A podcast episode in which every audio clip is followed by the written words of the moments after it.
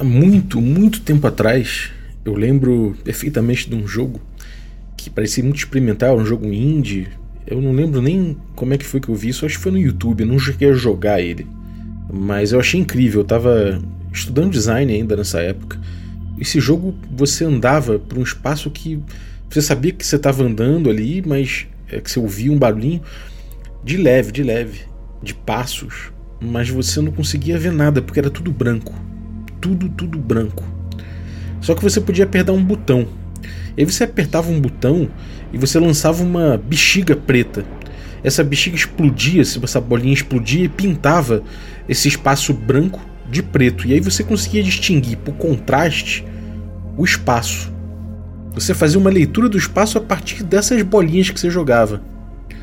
Isso eu procurei na internet esse jogo, não encontrei, mas parece que tem um jogo chamado Unfinished Swan na, na Steam que parece que tem um nível que funciona dessa forma. Eu acho muito inteligente esse tipo de coisa, porque ele, tra ele, trabalha de forma minimalista, e eu fiz um episódio recente aí no Café com Dungeon né, sobre minimalismo. É, ele trabalha de, de forma minimalista o contraste.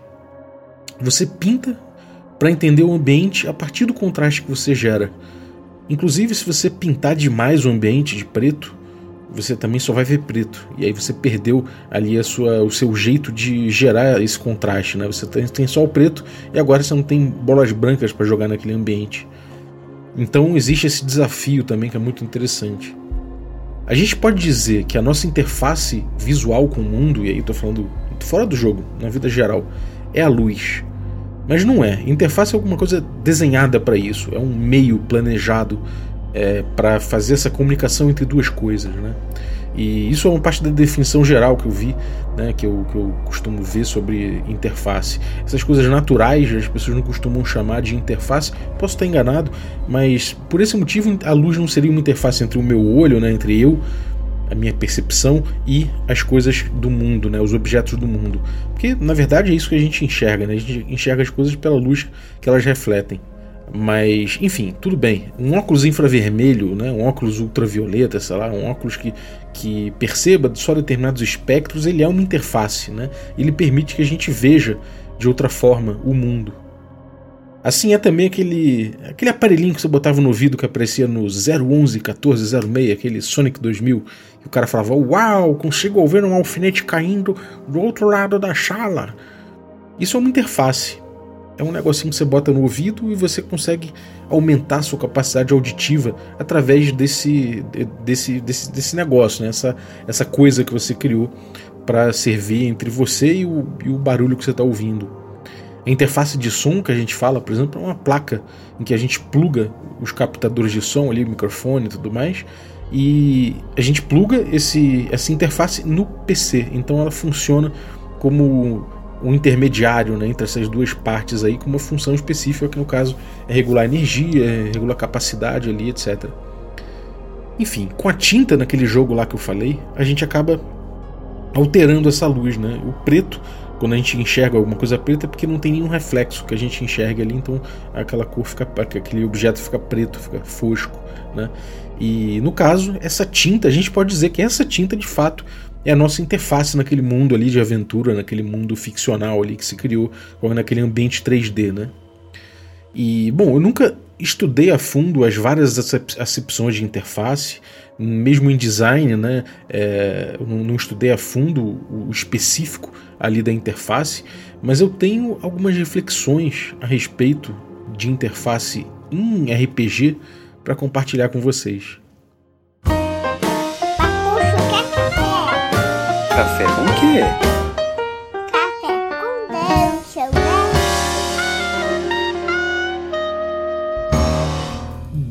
Dia, amigos do Regra da Casa. Estamos aqui para mais um Café com Dungeon na sua manhã com muito RPG. Meu nome é Rafael Balbi e eu tô aqui bebendo meu café delicioso da Ovelha Negra, preto, escuro, bem gostoso. E fiz forte aqui para amanhecer legal. Bom, é, eu tô aqui bebendo meu café nessa, nessa caneca, né, que é uma interface entre eu e o café. E se você quiser, é, eu posso ser a sua interface entre o café Ovelha Negra e o cupom de desconto que vai permitir que você beba um café delicioso, como o meu, que você pode fazer forte, pode, pode fazer mais fraco, não tem essa de chafé, inclusive. Vale a pena, fica bem gostoso de, das duas formas, né? E, bom, se você quiser aí, a interface é usar o cupom Dungeon Crawl, tudo maiúsculo, lá no site da Ovelha Negra, ovelhanegracafés.com.br. E aí você vai me permitir ser a interface entre você e esse produto maravilhoso, que ajuda o café, né? É um apoiador do café. Se você quiser um cupom ainda melhor, você pode ir lá no grupo de Telegram, se você for um assinante, e me pedir. Se você não for um assinante, picpay.me barra café com dungeon. E a partir de 5 reais você ajuda muito o projeto.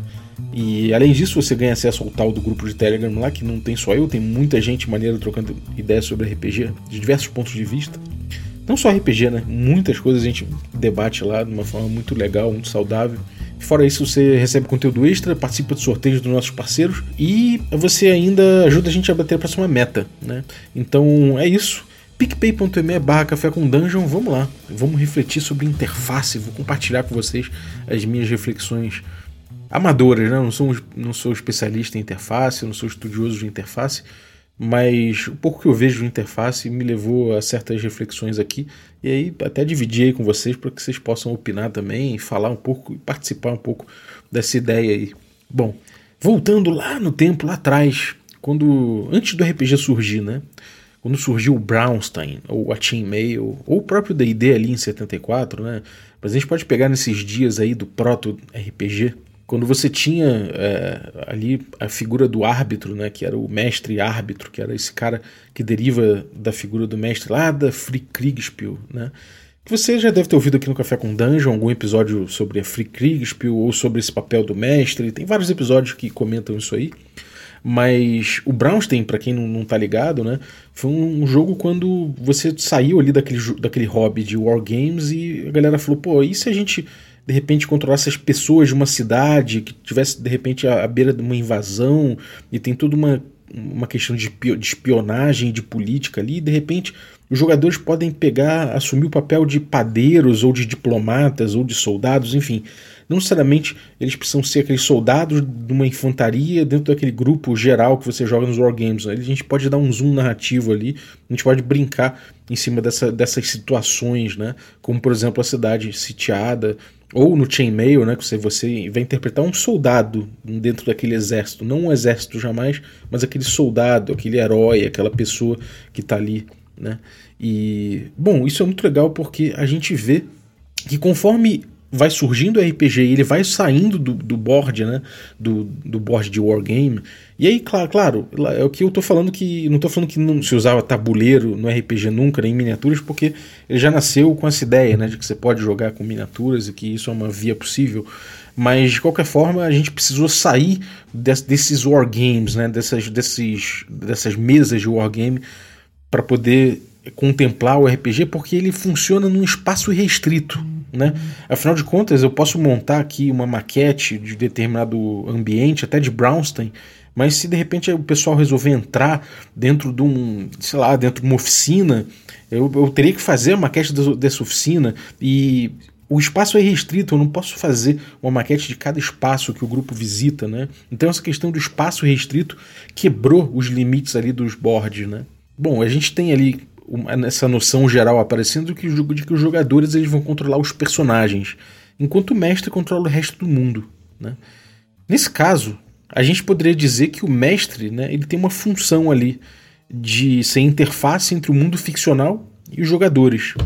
Existe também uma outra faceta do mestre aí, para além do mestre árbitro, né, que se carregou lá da Friedrichspiel, mas é que é o, é o mestre que além de fazer interface, é o mestre desafio também. Né? Existe esse, lado do mestre desafiar, mas isso eu até vou deixar um pouco de lado, eu retomo depois. Eu quero focar no mestre interface. Né?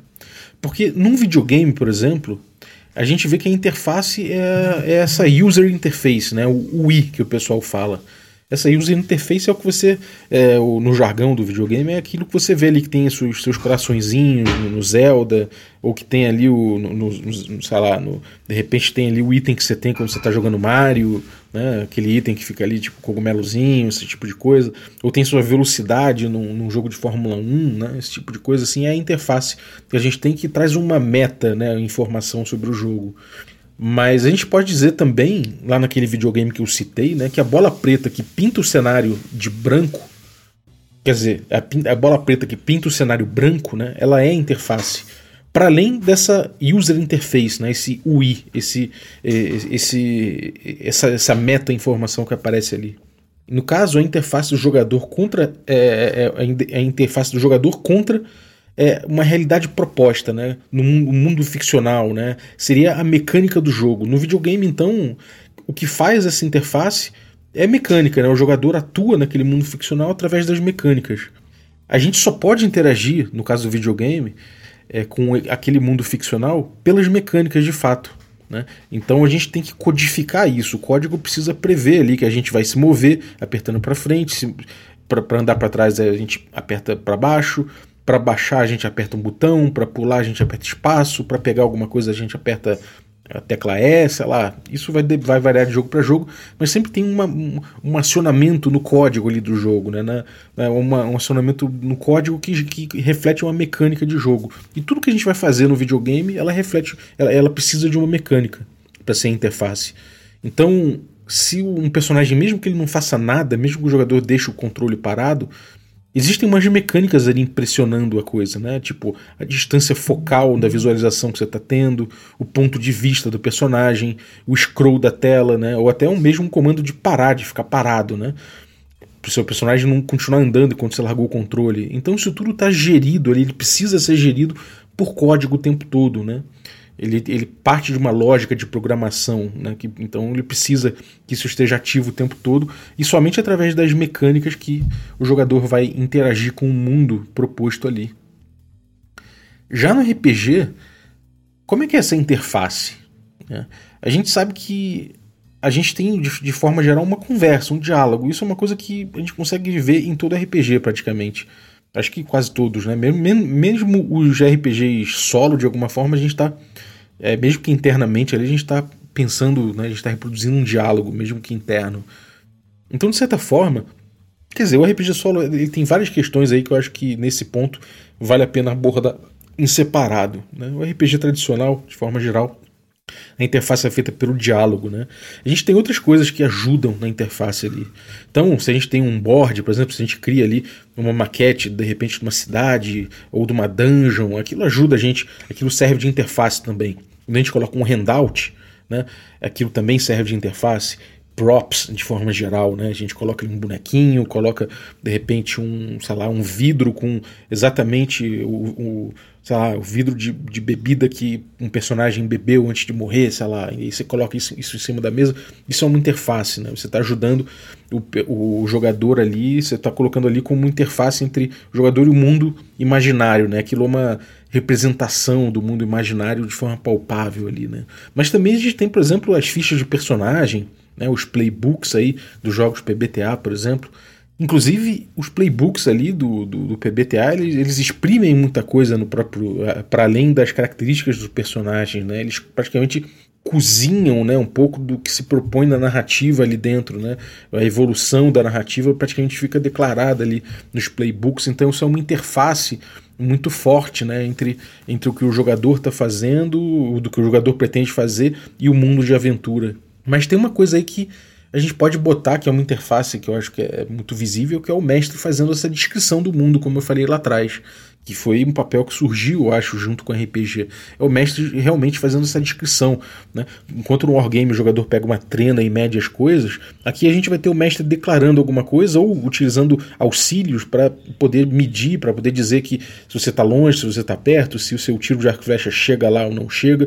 O jogador não tem exatamente como ele pegar ali e medir, né? ele ele pergunta ao mestre num RPG clássico, né? Porque existe essa divisão do mestre ser o mundo, os jogadores serem só os jogadores, só os personagens deles. Então o mestre é a interface e o mestre faz um controle da verossimilhança ali. Eu posso ver isso claramente né, quando a gente pega Bergotten, por exemplo, que é a minha campanha, né, West Marches, tem muitos, muito, muitos grupos, mais de 10 grupos jogando ali. são mais de 100 jogadores participando disso aí, e, eles, e cada um experimenta o mundo à sua maneira, né? Obviamente não tem como a gente perguntar como é Bergotten para eles e você não vai o, o, espaço imaginário, se você pudesse filmar o espaço imaginário de cada cabeça, de cada uma das 100 pessoas, mais de 100 pessoas que estão jogando isso aí, você vai ver coisas diferentes, né? Você vai ver leves diferenças entre aquele espaço imaginário e às vezes até algumas aberrações, porque afinal de contas ficaram vácuos ali, ficaram lacunas que cada um preencheu a sua maneira. Né? Então, cada um imaginou uma Bergotten diferente. Eu mesmo, como mestre, é, a cada run, né, de certa forma, eu imagino a, Bergo, a, a, a, região de Bergotten de uma forma um pouco diferente da outra. Né? É muito difícil você visitar o mesmo espaço de memória sem, sem perder alguma coisa, sem alterar alguma coisa. Né? E principalmente quando a gente tem multimestres jogando numa campanha dessa, aí fica mais densa ainda essa, é, essas diferenças se adensam mais. Então a gente, de certa forma, tem que aceitar isso nessa interface que a gente está propondo. Né? É... Isso é curioso, né? Isso é muito curioso da gente abordar, porque existem. Será que seria interessante a gente pegar auxílios cada vez mais para poder cozinhar melhor um espaço ficcional mais claro, né? É... A gente tem aí essa coisa do, da efêmera, né? Que o tio Nitro fala, que o Kobe até cita para mim, e, de fato tem essa, essa, essa palavra que o tio Nitro usa, da efêmera, né, esse espaço coletivo, imaginário ali. Tem como a gente fazer essa efêmera ficar mais presente de alguma forma? Será que a descrição do mestre é suficiente? Será que as lacunas são interessantes ou não são? Né? Quanto, quão interessante é a gente pautar cada vez mais isso? Isso são perguntas exatamente sobre a interface que a gente está fazendo. Né? Dentro do old school, do um hexcrawl, né, a gente tem inclusive uma coisa particular, porque a gente tem aí o desafio influenciando na descrição, porque o desafio é muito importante para esses jogos. A exploração também, né? Então a gente estabelece, a gente traz esses elementos para nossa descrição, para nossa relação lúdica, né? A gente pode dizer que a gente busca relações lúdicas favoráveis para esse tipo de jogo. Então, sei lá, se você quer fazer com que aquela exploração, o jogador se sinta de fato explorando o ambiente, de repente é melhor, em vez de você passar passar 15 detalhes sobre o ambiente de cara, de repente é melhor você dar uma descrição geral, deixar o jogador engajando com os detalhes conforme ele busque isso. Isso é, evita uma dissonância ludonarrativa, porque se, você está explorando, em vez de você jogar uma. fazer um, um information dump na cabeça do jogador, você deixa ele explorar junto com você a descrição. Né? Aí tem aquelas técnicas das três camadas de descrição, ou dos três detalhes, você dá os detalhes de três em três, ou de você buscar um minimalismo e descrever o mínimo possível as impressões gerais e deixar que os jogadores engajem através de, dessas impressões gerais, buscando os detalhes, e aí sim você dá os detalhes. Existem também Quer dizer, isso tudo é, são jogadores descobrindo, né, os jogadores interagindo com o mundo através da interface que você está fazendo num jogo clássico desse. E a gente sabe, existem problemas de visualização na efêmera, mas esses problemas eles podem existir enquanto a verossimilhança se mantiver, né? E aí no caso, enquanto também o desafio se mantiver, né? Você não pode de repente é, interpretar de uma outra forma aquele espaço imaginário ali e, e aquilo desfazer um desafio proposto num tipo de jogo desse que eu estou falando, mais old school, hexcrawl, porque aquilo é vital para o jogo, né? Aquilo é uma parte central do jogo.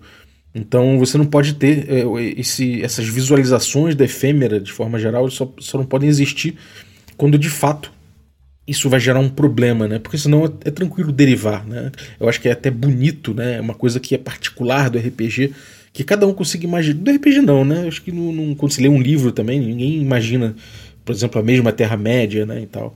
Então, não é particular do RPG, mas é uma coisa que o RPG tem de muito bonito, né? Que você, cada um imagina seu, de seu jeito ali. E eu acho curioso isso, eu acho interessante que haja esse espaço também, né? Porque é a liberdade de cada um. É, se eu falo que, bom, é você vê um, um moleque danado correndo para lá e para cá, esse moleque danado, cada um tem uma imagem de um moleque danado. E talvez é, é legal deixar cada um tem o seu próprio moleque danado na sua, na sua memória, né?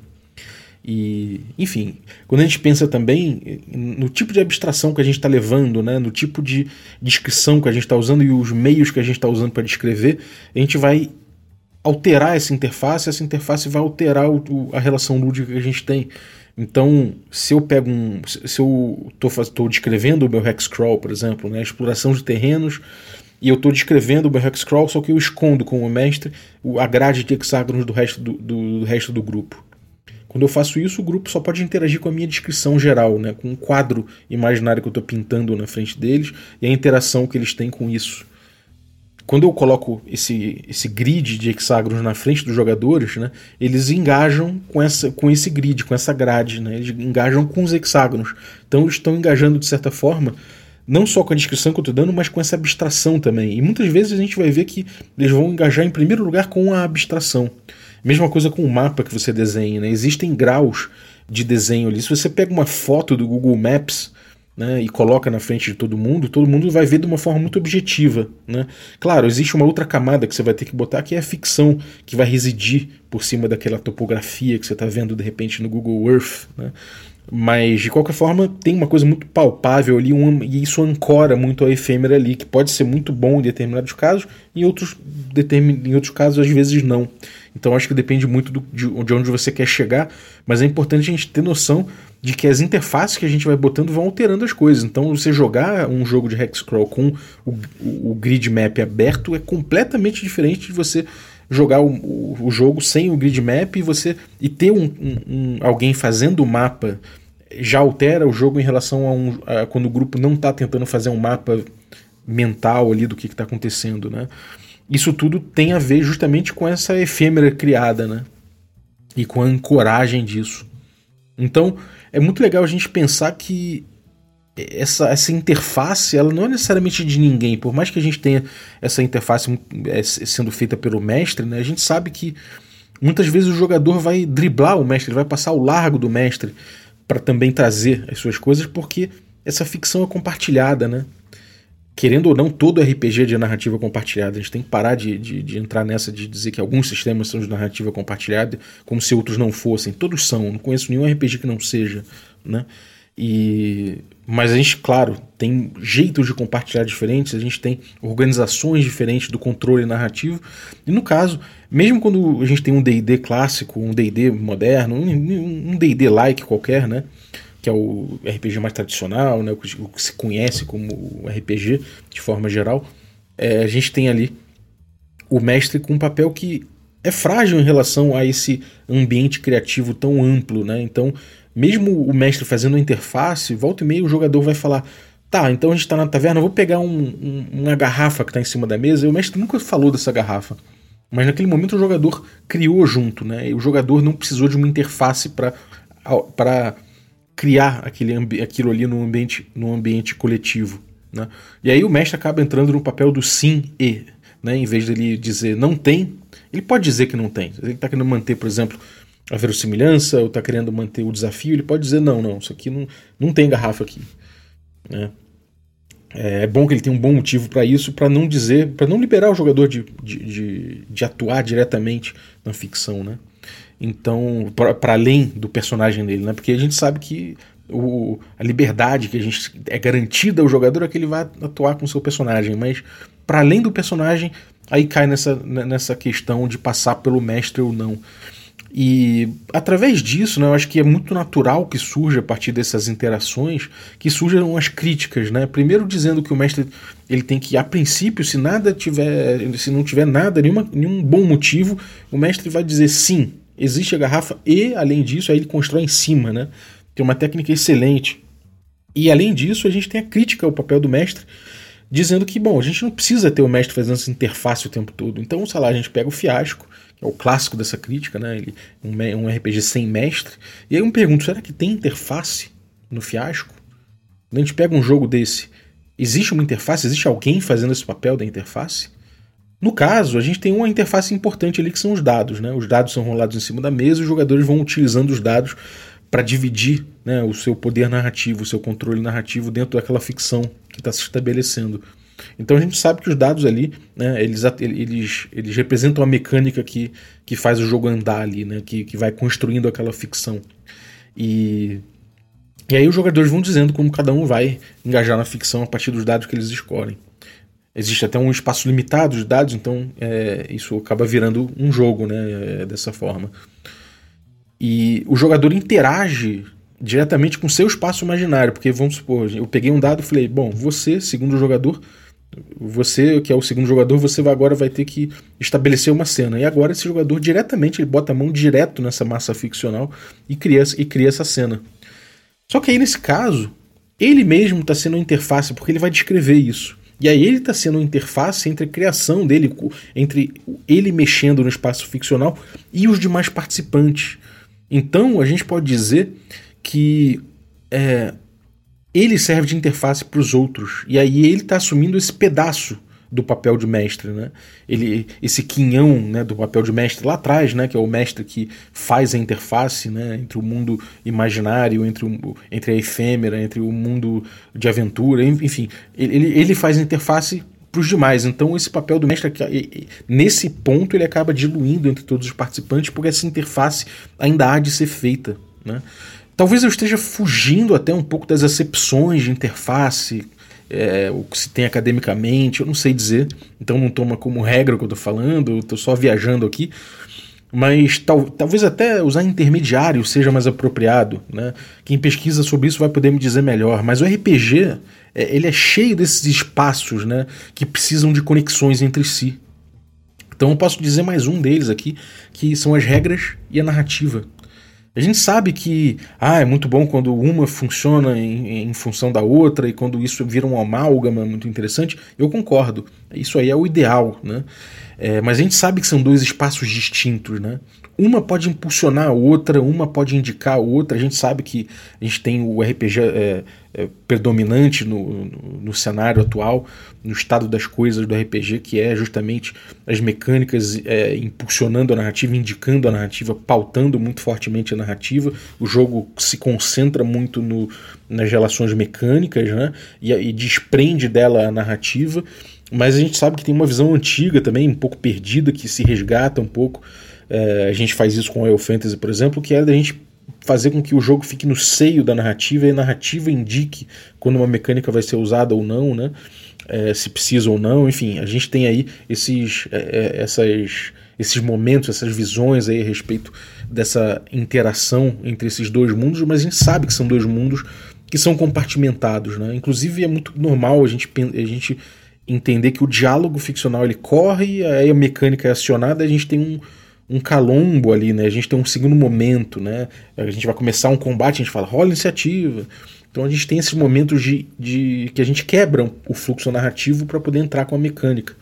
E vários, enfim, é, é, a gente sabe que são dois mundos diferentes que precisam de uma interface. E aí, como acionar o sistema?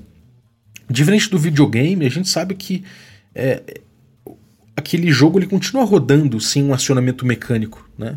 Sem um, um, código ali sendo acionado, sem engrenagens sendo mexidas. E sei lá, qual a hora de rolar um dado? Ou de pedir uma aposta num jogo que, que usa recursos narrativos, é, ou, ou, de gastar um recurso narrativo, ou de comparar atributos para, sei lá, para resolver por karma, né? A gente sabe que os jogos tem vários jogos que resolvem as coisas de formas distintas, mas ainda assim, quando a gente aciona o sistema, quando as regras entram, entram, entram em ação, é, uma coisa que eu vejo é que é muito gostoso quando a gente sente que a narrativa está sendo influenciada pelas mecânicas, mas as mecânicas não estão acionadas, porque aí a narrativa vai sendo. ela vai rodando, né? Tendo, de certa forma, tracionada ali pela, pela mecânica, mas não pontuada por ela, que é muito gostoso, você entra num flow muito fácil assim. Não digo nem imersão, mas no flow mesmo é, da parada, que não sei se é sinônimo tal, mas é, eu, o que eu tô falando de flow é mais na conversa, o flow da conversa ficcional mesmo, né? De toda forma, essa interface, ela existe, né? E a gente precisa de alguma forma pautar quando ela acontece.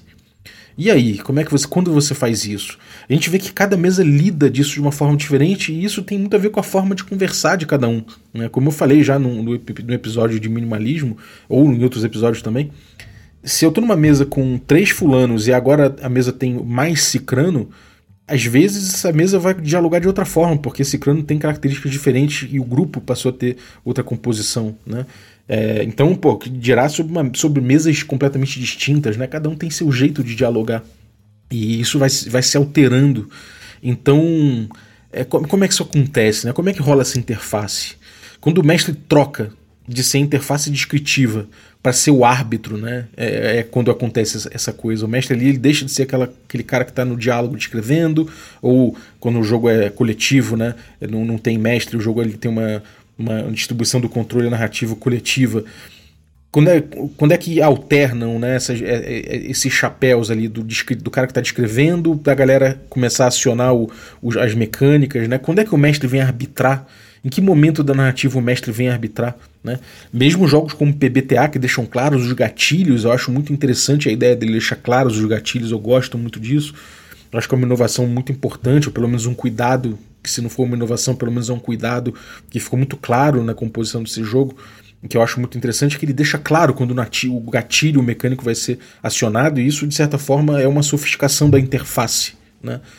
Ele está facilitando o trabalho do mestre em ser interface ali.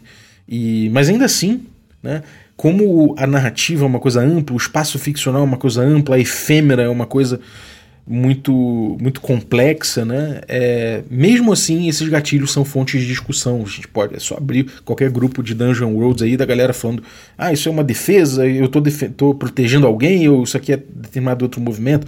Às vezes os movimentos não são claros, né? E as, e as pessoas discutem muito a respeito disso, porque cada um tem sua forma de dialogar e de fazer essa interface também, de construir essa interface dentro de cada relação lúdica, de cada mesa. E aí me parece que RPG, portanto, né, ele tem um número muito grande de interfaces necessárias, mas ele também tem um, um, nome, um, um número muito grande de interfaces possíveis. E isso é uma, é uma, é uma complexidade muito interessante. Né? Algumas dessas interfaces possíveis, grande parte delas provavelmente a gente não precisa. Mas a gente pode usar ou não, a gente pode entender né, que, bom, aqui vamos utilizar uma interface, aqui não vamos, né? São muitas possibilidades e a gente não sabe ainda o que, que é essencial. Então, ainda é um campo muito complexo da gente abordar né? as interfaces do RPG.